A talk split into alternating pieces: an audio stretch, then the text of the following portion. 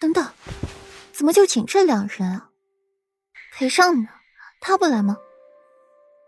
江叔皱着眉，一句裴尚，柳岩的视线也紧跟着落在了金兆尹身上，眼神灼热，像是要在金兆尹身上烧出一个洞。嗯，敢问二位小姐和裴大公子是何关系？也要请裴大公子到场啊！金兆尹左右看看，貌似这两人都没关系啊。哼，裴尚是我前夫，裴尚是我的心上人。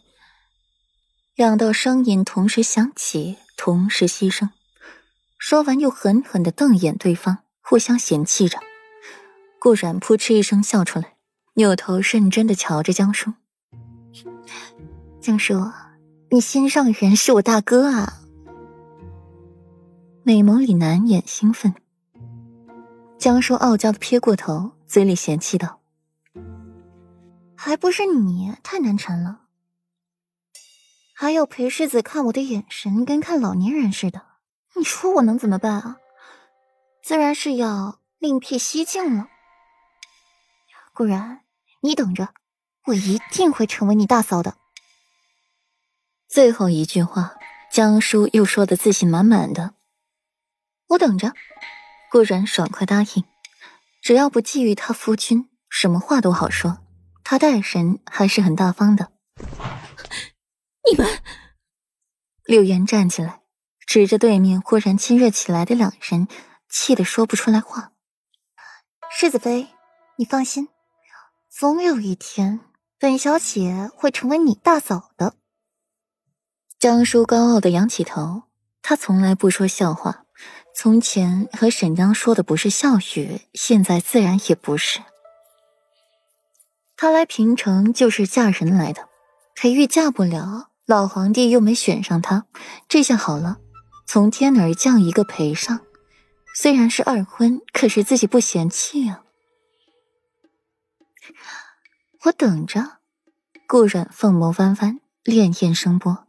一旁的莫奇感慨女人的变化之快，上一刻还百般不待见江叔，下一刻就成了亲妯娌了。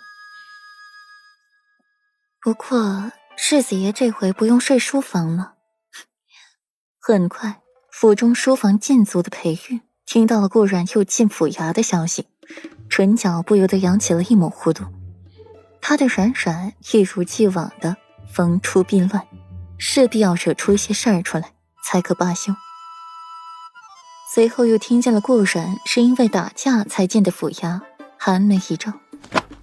打架赢了输了，对方是谁？衣袍翩飞，金风只见到了一片衣角从眼前飘过，恭敬道：“赢了，对方是柳国公府的小姐柳岩。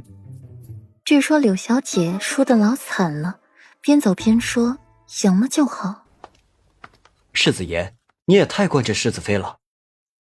裴玉出门，正好遇见了匆匆欲夺门而出的裴尚，一抹笑意浮上了眉梢。大哥，急匆匆的是要去哪里啊？裴玉喊停他，语调悠悠，略到不满。裴尚看到裴玉，脸上微微尴尬。哎呀，四弟啊，好久不见，近来可好啊？十分不好。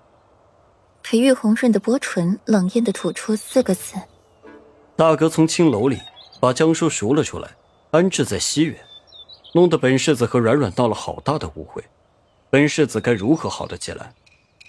裴玉墨眸微寒，目光不善的瞧着裴尚。前些日子他不在平城，便飞鸽传书裴尚，让他把江叔从青楼里赎出来，安置了。哪知道。他竟然把江叔带回来王府，害得他险些睡了书房。裴尚笑得一脸尴尬，搓着手，不好意思地说：“四弟啊，这事你的信里没有说清楚，而且人家江小姐长得这么好看，在宫里的时候你又对人家青睐有加，我这不是以为你喜欢吗？就给你带回来了。”哼，大哥，这个祸事既然是你惹回来的。那就劳烦大哥亲自解决。裴玉冷哼一声，他关注江叔纯粹是那张脸，他只是思念母妃，只是欣赏那样气质的女子罢了，又没有恋母情节，而且还用着那张酷似母妃的脸在青楼里。况且他娶回来一个和自己母妃长得像的人，算什么事儿啊？到时候父王瞧见了，裴玉眼眸微垂，中年丧偶的男人舍不得。